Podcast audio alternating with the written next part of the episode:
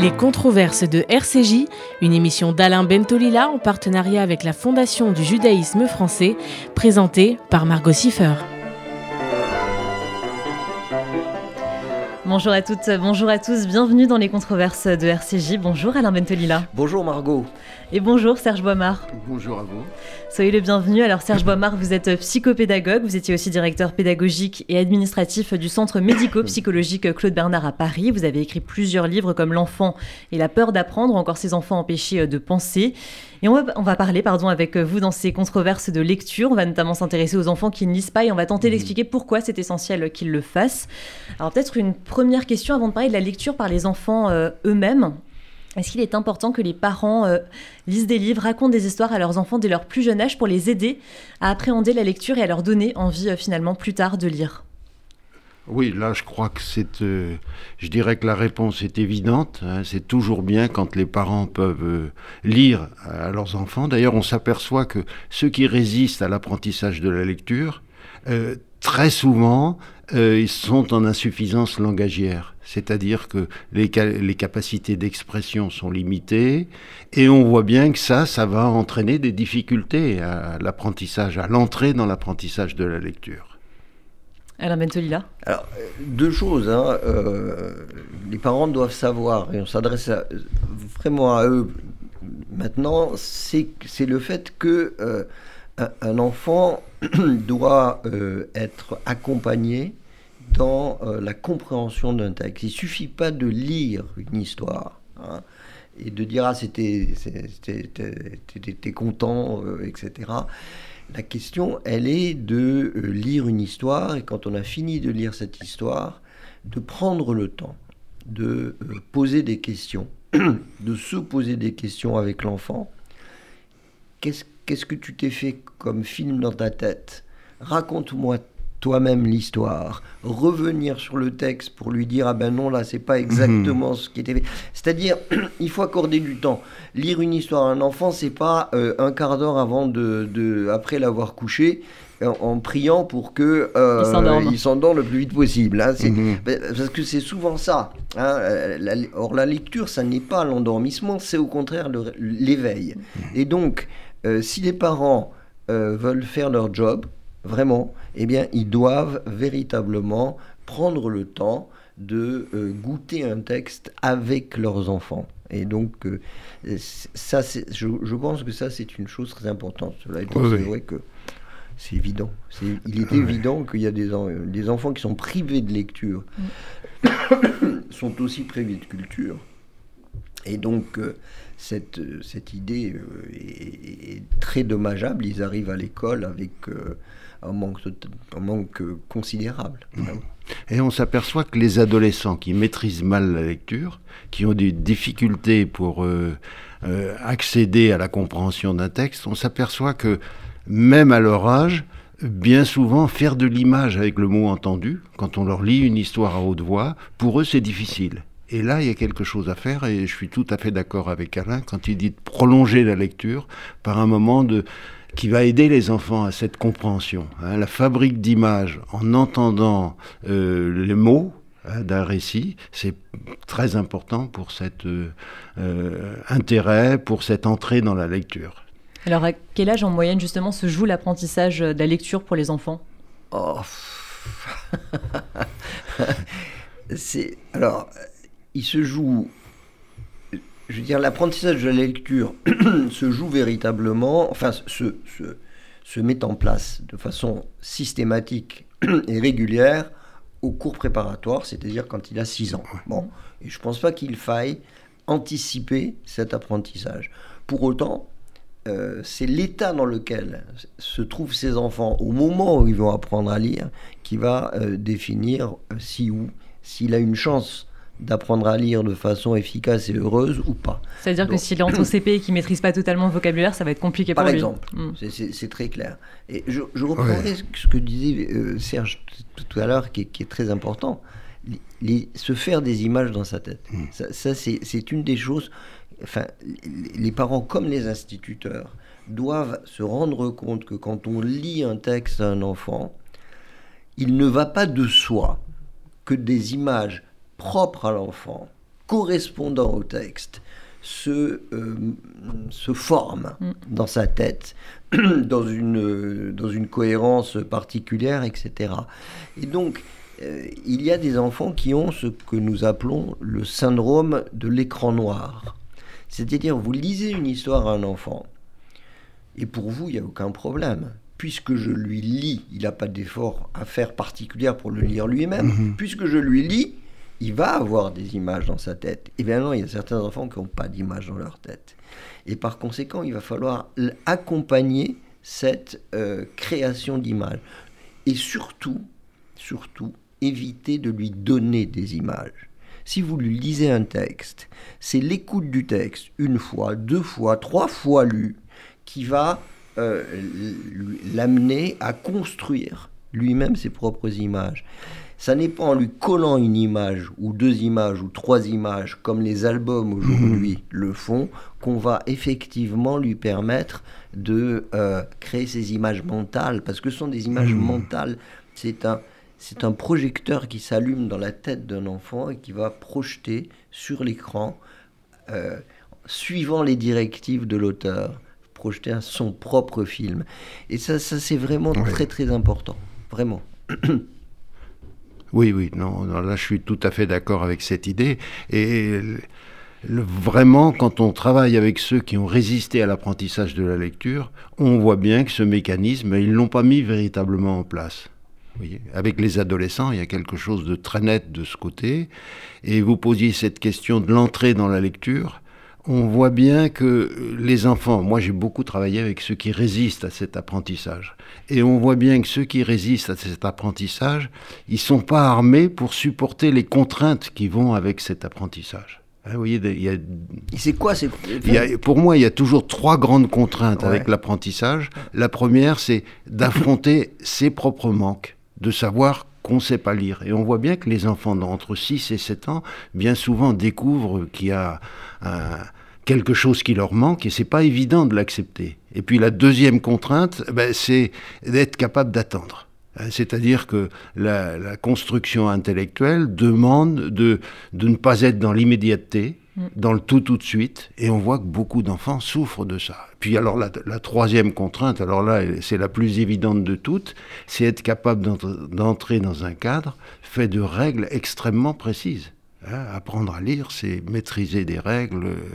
Euh, il y en a des dizaines, et ça, c'est pas du tout évident. On voit que des enfants qui n'ont pas été suffisamment soutenus dans les interactions langagières, des enfants qui n'ont pas été assez initiés à la frustration normale hein, que doit, qu'on doit faire dans les familles pour maîtriser les grandes règles de la vie, ben on voit bien que ces enfants sentent le, l'entrée dans, la, dans un cadre, sentent cette nécessité de maîtriser les règles comme quelque chose qui vient les limiter. Mm voire chez certains, hein, ça peut aller jusqu'à cette idée de, persécution avec la règle. Hein. c'est pour ça que dans des écoles, il y a des dysfonctionnements importants hein, quand on travaille avec dans des lieux qui, concentrent les difficultés.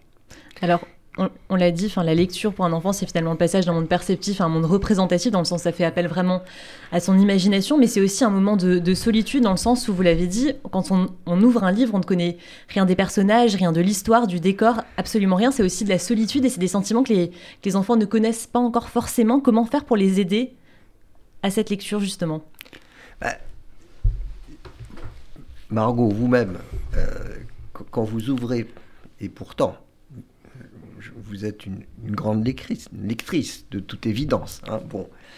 Mais quand vous ouvrez un livre, je pense, comme moi, comme mhm. Serge, que vous avez une petite pointe d'anxiété. On ne sait pas à quoi s'attendre, effectivement. Voilà, on ne sait pas à mhm. quoi s'attendre. Et, et il y a cette, espèce de ritournelle dans, mhm. dans, sa tête, dans, notre, dans nos têtes, qui dit Vais-je comprendre? Vais-je comprendre comme il, c'est-à-dire celui qui a écrit, espère être compris euh, Vais-je entendre, vais-je comprendre comme moi j'ai envie de comprendre aussi? Et ce que vous dites est tout à fait juste, vous ouvrez, vous ne savez rien.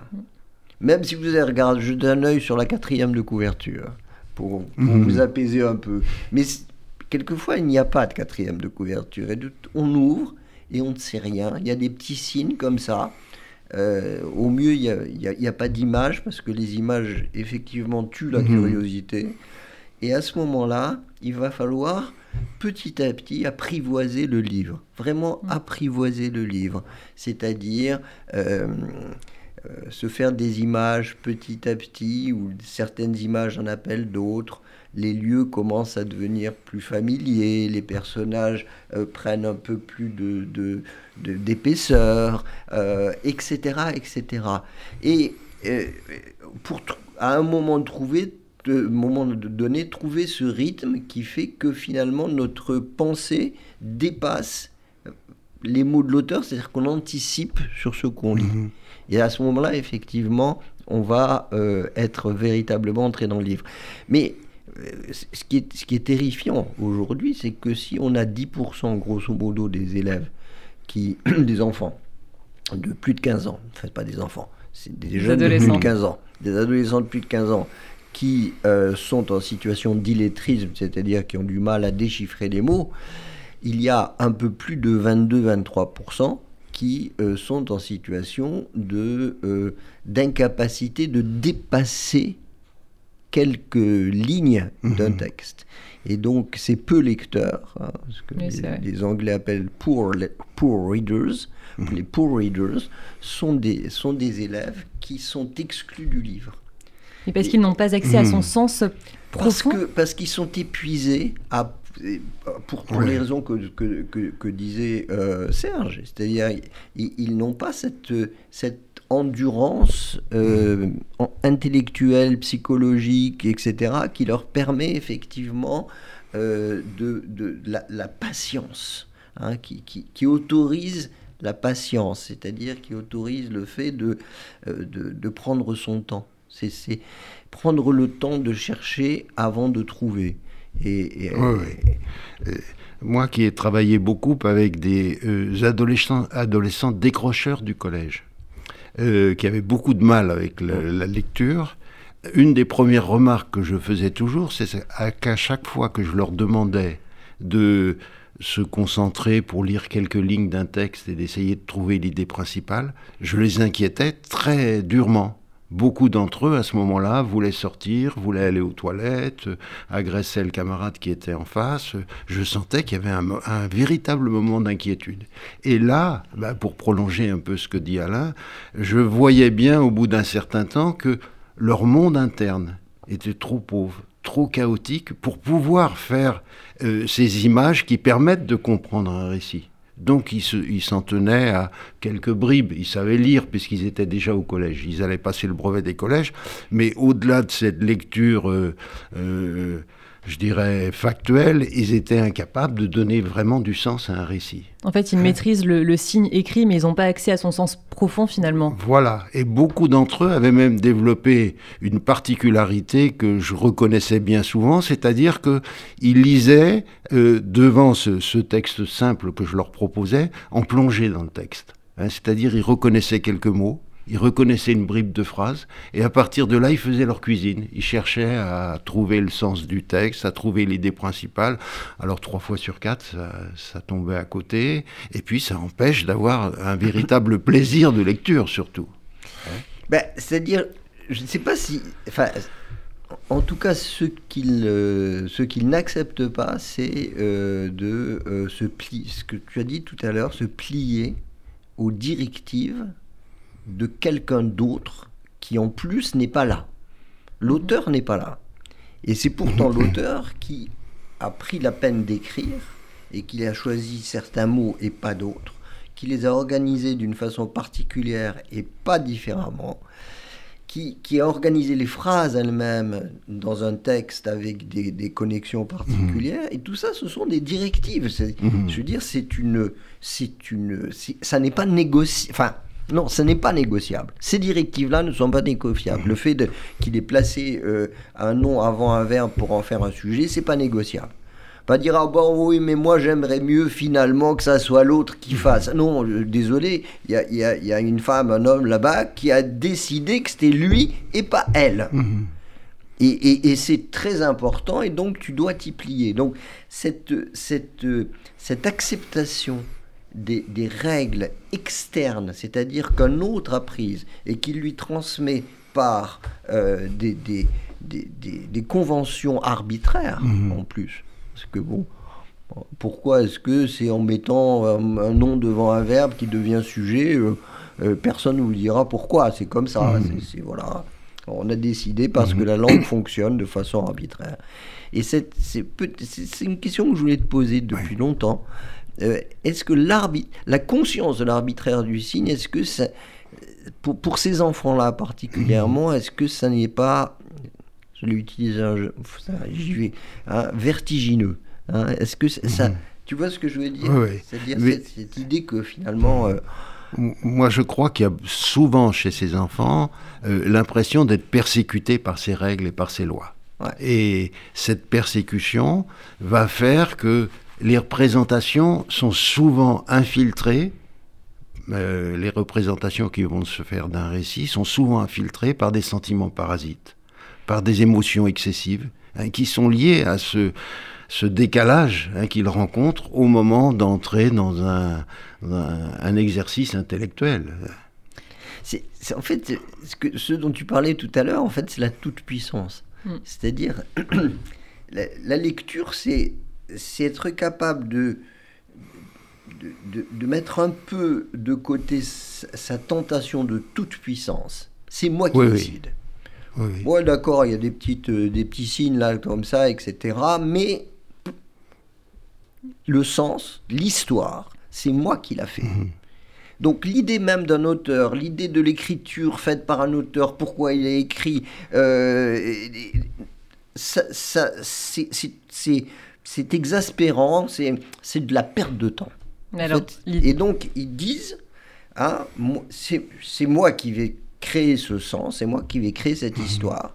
Mais comme il faut quand même aller euh, euh, donner le change, si j'ose dire, c'est ce que disait Serge, il va, il va piquer quelques mots comme ça. Souvent des mots enseignes euh, qu'il a, qu'il a acquis globalement, etc. Et avec ces deux, trois mots sur une histoire, il vous fabrique l'histoire. Mhm. Donc en fait, ils veulent c'est ça qui est extraordinaire et, quasiment, je veux dire, émouvant. Je ne sais pas, mhm. si tu vois, moi, je ressens cette émotion vis-à-vis de. Ils veulent ils veulent faire du sens, ils veulent comprendre, ils veulent connaître le fin mot de l'histoire. Mais ils le veulent tout de suite et eux, et eux uniquement eux. La, question, deuxième question que je vais poser, est-ce que ce dialogue raté finalement hmm. avec l'auteur, Octoritas, hein, l'auteur, hmm. hein, ce dialogue raté, est-ce que ça n'est pas aussi un élément qui est un élément important de, de la difficulté d'entrer dans, dans, dans, la lecture? Ben, je, pense qu'il y a plusieurs stades dans cette difficulté. Il y a la difficulté de ceux qui vont avoir du mal à entrer dans l'apprentissage des signes eux-mêmes. Hein, ça, il y en a encore. Hein. Quand on parle des illettrés, que toi tu as bien décrit, euh, on voit bien que pour certains, même après deux, trois années d'apprentissage de la lecture, ils ont encore du mal à maîtriser les sons. À savoir que oui, ça fait wa, c'est étonnant, mais il y a encore quelques pourcentages des enfants qui ont du mal à arriver à ça. Et là, on voit bien que euh, ben, c'est quand même quelquefois quelque chose de fort. Là, hein. Et pour moi, c'est dans ce passage du signe lui-même au sens que ces enfants connaissent des inquiétudes. Là, il y a un moment de déstabilisation, euh, un retour d'inquiétude. Moi, j'avais l'impression, en travaillant avec ces enfants, que c'était surtout un retour d'inquiétude archaïque, de peur de l'abandon, de peur de, de perdre son unité. De, peur, personnelle. ouais, de peur personnelle. Et, qui arrivait dans cet entre-deux. Entre le moment où on, on reconnaît les lettres, où on décode, et le, second temps où on va chercher à leur donner du sens. Et euh, ceux qui sont véritablement hors de la lecture, euh, au bout d'un moment, ont l'impression d'être très déstabilisés par cet entre-deux et n'y vont plus. Et du coup, moi, pour moi, ça a été l'explication qui me paraît la plus importante pour euh, comprendre pourquoi des enfants normalement intelligents n'arrivent pas à accéder, à mettre en mémoire les signes, les sons, les lettres, euh, vous voyez. C'est donc ça des enfants empêchés de penser? Euh, Oui, ils sont empêchés de penser. Là, je, parlais aussi de ceux qui ont véritablement peur d'apprendre. Vous voyez, dès qu'on arrive à ce moment indispensable de retour à soi pour le fonctionnement intellectuel, si en même temps on connaît des sentiments parasites, des émotions fortes, des, des inquiétudes archaïques comme certains, eh ben on abandonne le fonctionnement intellectuel, on détourne, on fait autrement. Et alors pourtant, tous ces enfants qui ont du mal avec la lecture, on leur propose souvent un soutien scolaire et j'ai cru comprendre que vous n'y êtes pas forcément favorable. Pourquoi? Ben, C'est-à-dire que c'est toujours dommage de s'entêter. Vous voyez, qu'on fasse des essais, ça me paraît tout à fait logique. Tu n'as pas su faire, tu vas refaire. Oui, ouais. Celui qui n'a pas su mais faire. différemment et peut-être avec moins d'élèves aussi. Et vous voyez, c'est ce tout à l'heure on parlait de, de ces enseignants euh, qui se retrouvent avec des adultes en prison. Ben, c'est un petit peu la même chose. On est toujours happé quand on est professeur par les lacunes, par le désir de combler les manques. Vous voyez? Mm. Et puis on s'aperçoit qu'avec certains, ça passe pas. Et là, c'est vraiment dommage de s'entêter. Et ça, c'est un, des défauts, à, mon avis, de notre enseignement, c'est de s'entêter. Les professeurs, euh, année après année, reconduisent un petit peu toujours euh, les mêmes groupes de soutien où on essaye de compenser, de rattraper les lacunes. Euh, et ça, avec certains, ça ne marche pas. Dès qu'il y a ce que j'appelle cet empêchement de penser, ça ne marche pas. Et non seulement ça ne marche pas, mais bien souvent, on encourage euh, ces enfants à améliorer leur stratégie anti-apprentissage. Vous voyez, il y a une telle résistance chez eux qu'au fil des années, ils deviennent de plus en plus performants, en quelque sorte, pour mm. euh, échapper à cette pression que met l'entourage. Alain là? Oui, pour, revenir à cette question de, l'arbitraire, qui, me semble être euh, quelque part au cœur aussi de cette cette peur, euh, j'ai utilisé le mot vertige tout à l'heure, la, langue est arbitraire.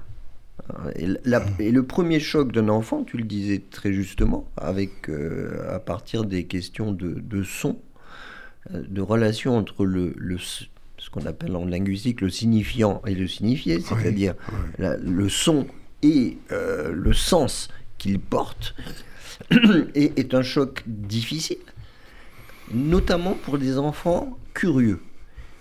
Euh, c'est-à-dire qui, à un moment donné, si vous voulez, ils, tombent sur coupe, loupe, soupe, euh, etc. Mhm. Hein. Euh, une lettre, un son. Un son d'abord, une lettre ensuite, et, et, une seule. Tout le reste étant égal par ailleurs, et le sens change. Alors nous, nous, nous l'acceptons euh, très volontiers et grâce à Dieu, nous ne nous posons pas de problème parce que si on commence à se poser des problèmes du le problème du pourquoi, euh, on est cuit. on n'écrit plus et on ne parle plus. Hein. C'est ce que j'appelle le vertige. Eh bien, certains de ces enfants se posent ces questions. Et, et, c'est comme une chape qui, qui, qui leur est imposée, qu'ils n'ont pas choisi et euh, qui, qui, qui, doivent absolument accepter. Alors, la plupart le font de façon très naturelle, parce que c'est comme ça. Ils se contentent de la question, de la réponse, c'est comme ça. D'autres moins.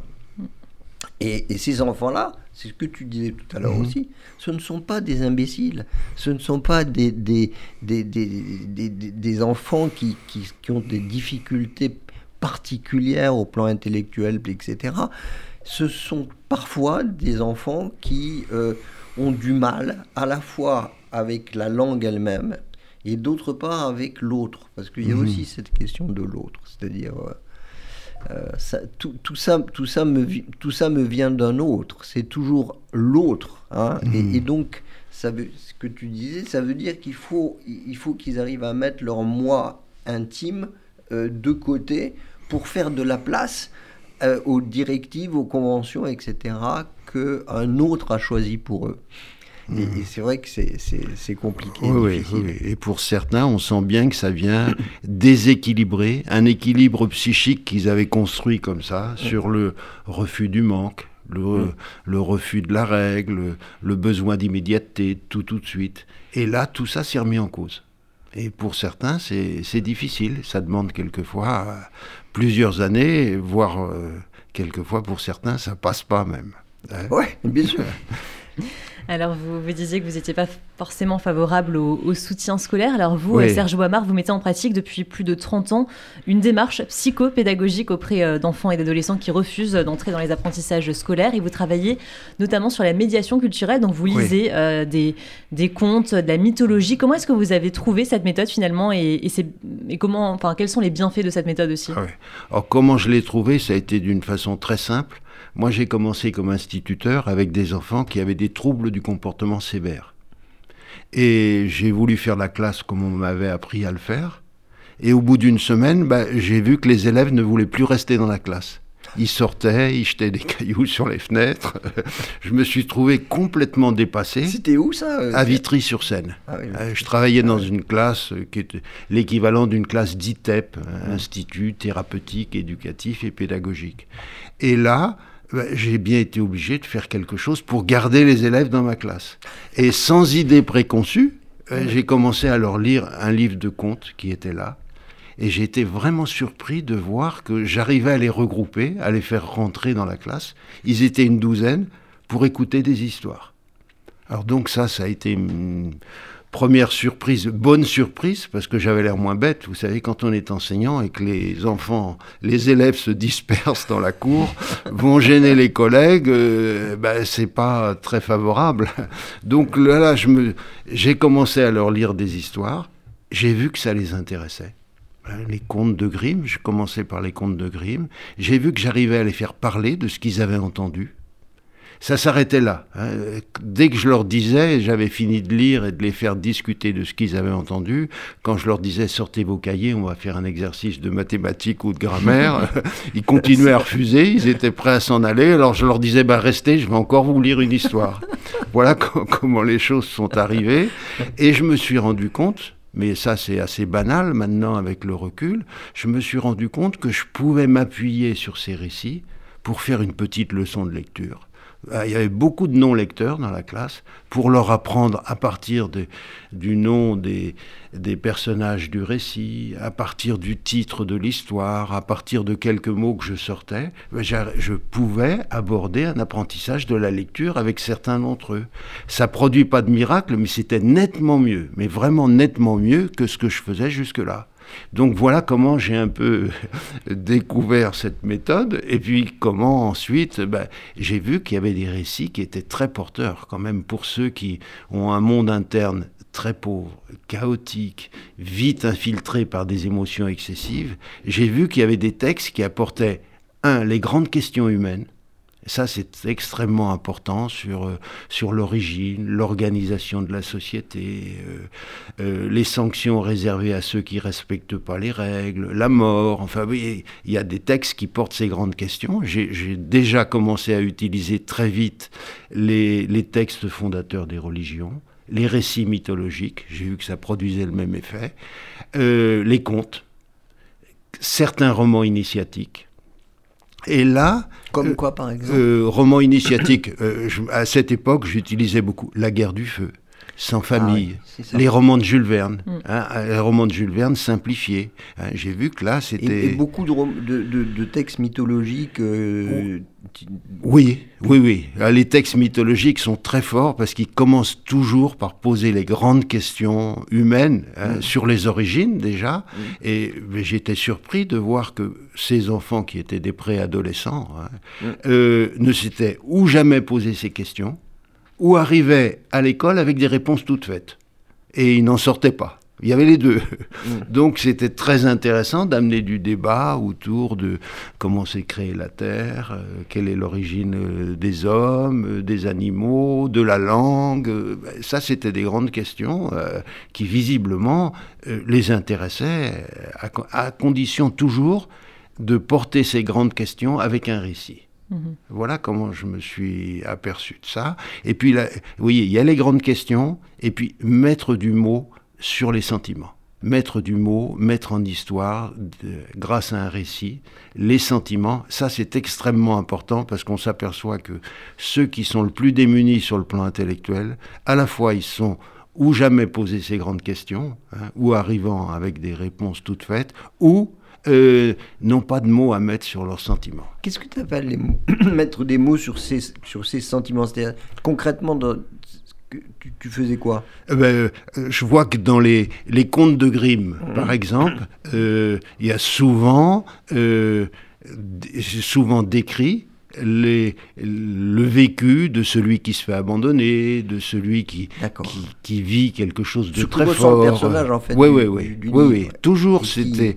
Euh, ce qui est important, c'est que euh, les récits, les histoires amènent souvent hein, ces, ces mots qui permettent de comprendre les émotions du héros du récit. Ils peuvent aussi hein s'identifier à ces héros, j'imagine que ça aussi, ça les a aidés. Voilà, alors ah ça aussi, c'est un mécanisme important à utiliser euh, pour ceux qui lisent à haute voix, c'est toujours proposer un personnage auquel s'identifier. Hmm.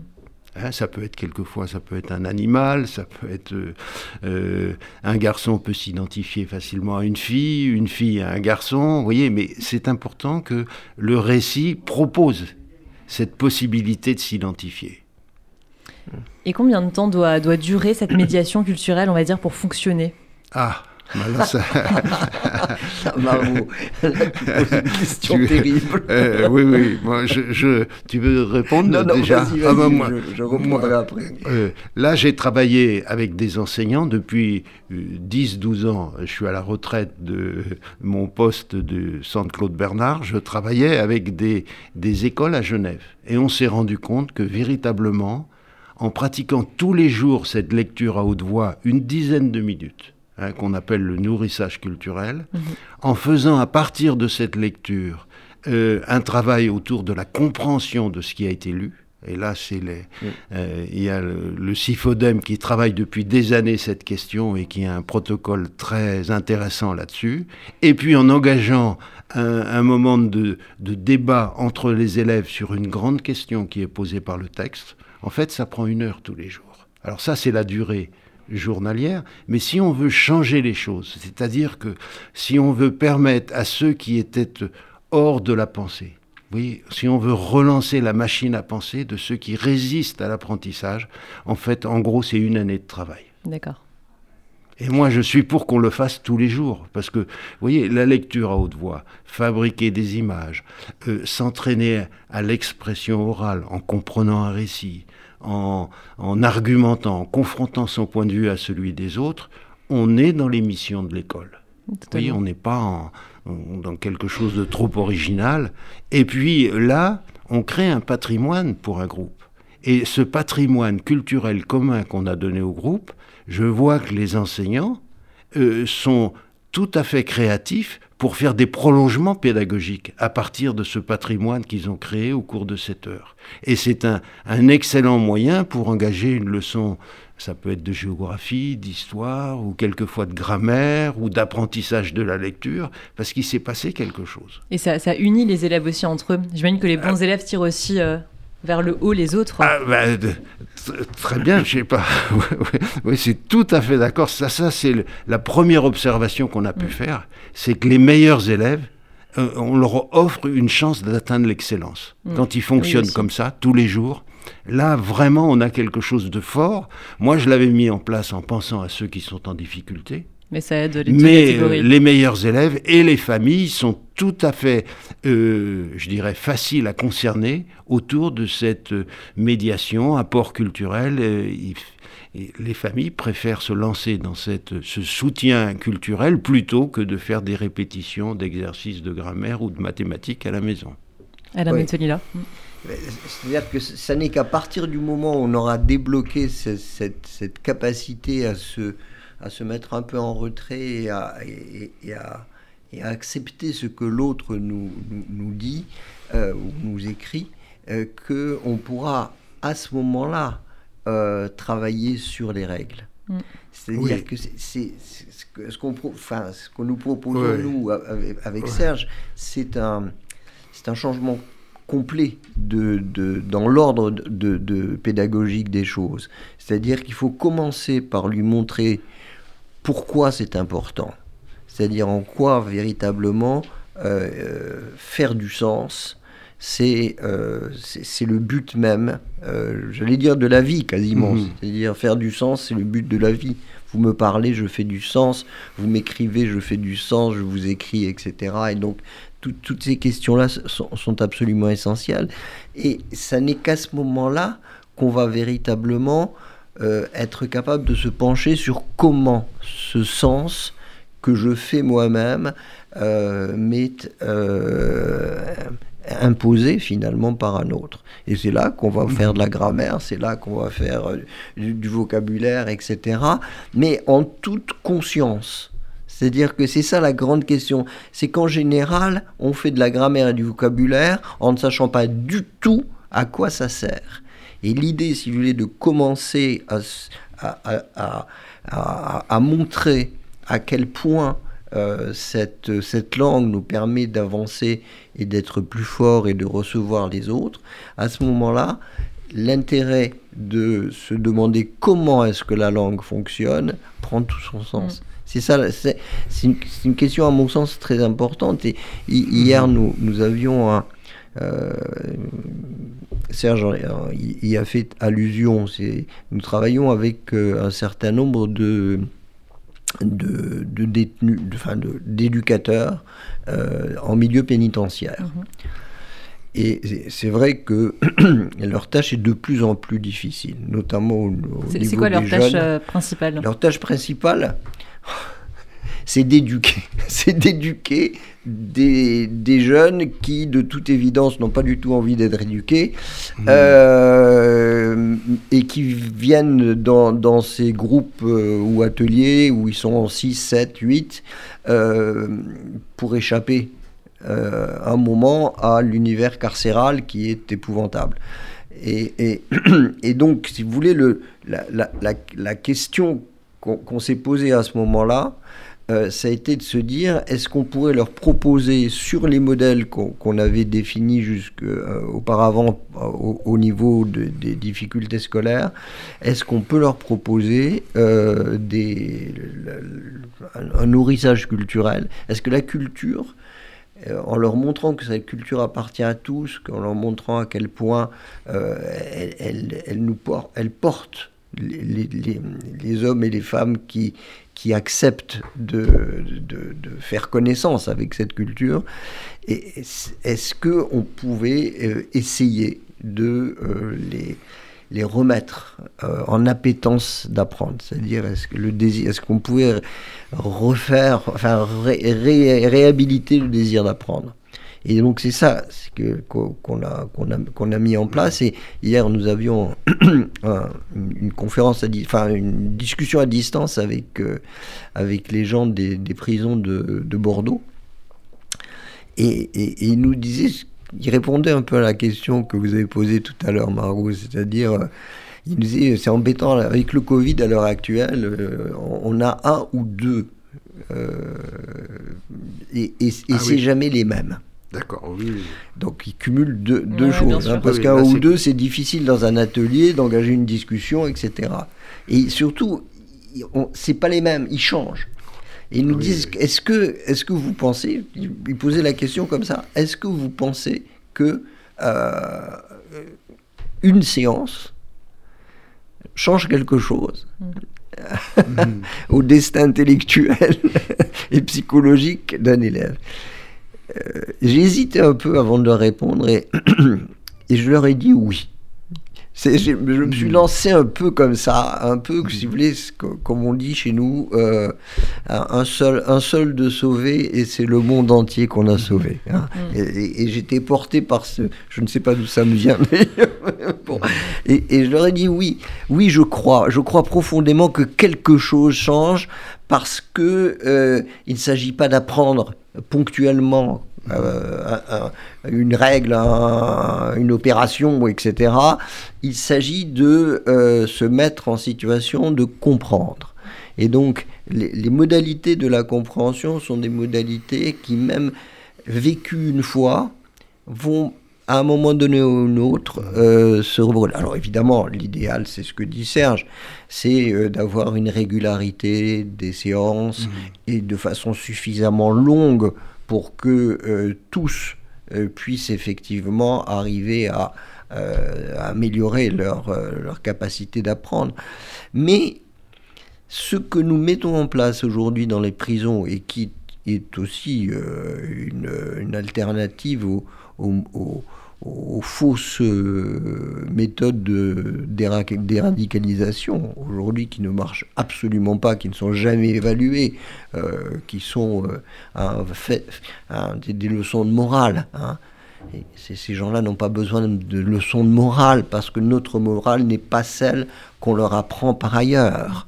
Et donc opposer notre morale à la morale que des gourous forts, importants vont leur proposer, euh, cette chaleur communautaire que nous n'avons pas, est évidemment quelque chose qui ne marche pas. Évidemment que ça ne marche pas. Mais à partir de, là, on va effectivement arriver petit à petit à leur proposer un certain nombre de choses importantes qui ne nient pas leur euh, spécificité d'appartenance, ni religieuse, ni ethnique, ni culturelle, mais qui leur dit, ok, vous êtes particulier, vous êtes... Et, il n'est pas question de, de renier cette particularité-là, mais pour autant, vous êtes euh, humain. Et l'humanité, c'est ce que disait mmh. Serge tout à l'heure, c'est de se dire euh, finalement des hommes des femmes dans, des lieux euh, extrêmement divers, à des époques extrêmement divers, diverses, ont, raconté des histoires qui posaient des questions qui sont les mêmes que nous nous posons aujourd'hui. Quelles sont ces lectures euh, spécifiques bah, Pour euh, compléter un peu ce que dit Alain, moi aussi j'essaye de répondre à cette question qui nous est posée par les professeurs qui travaillent mm. dans les prisons. Est-ce qu'en une fois ou deux fois, on peut faire quelque chose d'utile? Mm. Moi je pense que même en une fois, on peut faire prendre conscience à quelqu'un qu'il existe cette dimension intérieure et qui peut s'appuyer sur ses capacités réflexives pour trouver quelque chose. Je crois que là, déjà, si, on euh, l'aide à faire ce chemin... Juste un mot, un mot là-dessus. Euh, une séance telle qu'on l'a qu'on l'a qu'on l'a mis en, mise en œuvre avec Serge, c'est une séance où on commence à, à, poser à chacun des six ou sept euh, jeunes qui sont là, on leur dit quel film vous êtes fait dans votre tête? Quelles images, quels films, racontez-nous. Mm. Pour la première fois de leur vie, on les écoute. Oui, c'est vrai, c'est pas quelque chose dont ils ont l'habitude. Mm. Mm. Chacun, dans sa singularité, hein, on, les écoute et on va prendre note, ce qui est très très important. Waouh, ils, notent ce que je dis. C'est extraordinaire, ils notent ce que je dis. Et donc, si vous voulez, cette première phase, qui est la phase de, de, recueil hein, et donc de valorisation, de, ce qu'ils ont dans leur tête est une phase absolument essentielle. Dans un deuxième temps, c'est la phase où on va leur dire, OK, vous avez chacun créé vos propres images, sauf qu'il y a quelqu'un qui a écrit ce texte. Et ce quelqu'un, il vous demande des comptes. Mmh. Donc on va vérifier en fonction de ce qu'il a écrit et de ce que vous avez pensé, ce qui est acceptable et ce qui n'est pas. Certaines choses sont acceptables et diverses. Certaines choses ne le sont pas. Mmh. Et donc c'est là qu'on rentre mmh. dans l'apprentissage de la discipline. Hein, il y a une discipline. La lecture, c'est aussi une discipline. Et, et, enfin, euh, la, question euh, universelle qui sort, celle, celle dont mmh. parlait Serge, et qui va ouvrir le débat, c'est-à-dire qu'ils vont discuter de choses. Et, enfin, par exemple, euh, est-ce que être vulnérable, c'est être condamné? Ou bien, est-ce que chez nous les hommes, euh, avec un grand H, est-ce que chez nous les hommes, être vulnérable, c'est être protégé mhm. Est-ce que la vulnérabilité, ça protège ou est-ce que la vulnérabilité, ça condamne? Mhm. euh, Voilà, alors c'est le loup, l'agneau, c'est euh, Abraham et le sacrifice, c'est Iphigénie, c'est tout. Voilà, et tout ça, ça porte une question qui est exactement la même, différemment. Les récits sont différents, mais ce sont ces questions-là.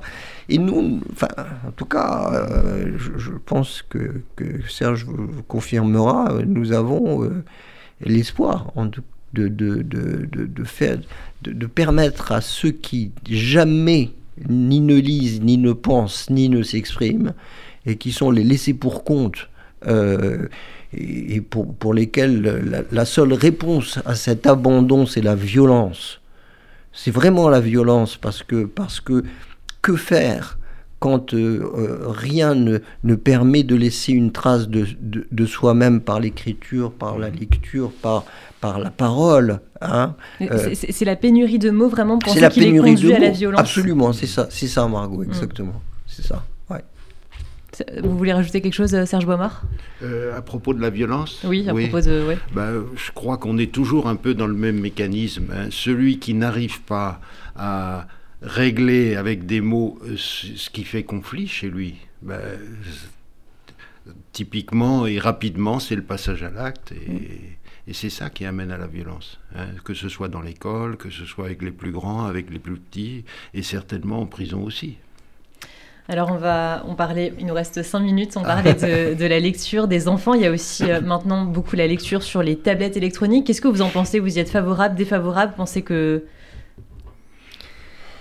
euh, bah, réponds en premier. Tu veux que je réponde en premier? La lecture sur les tablettes,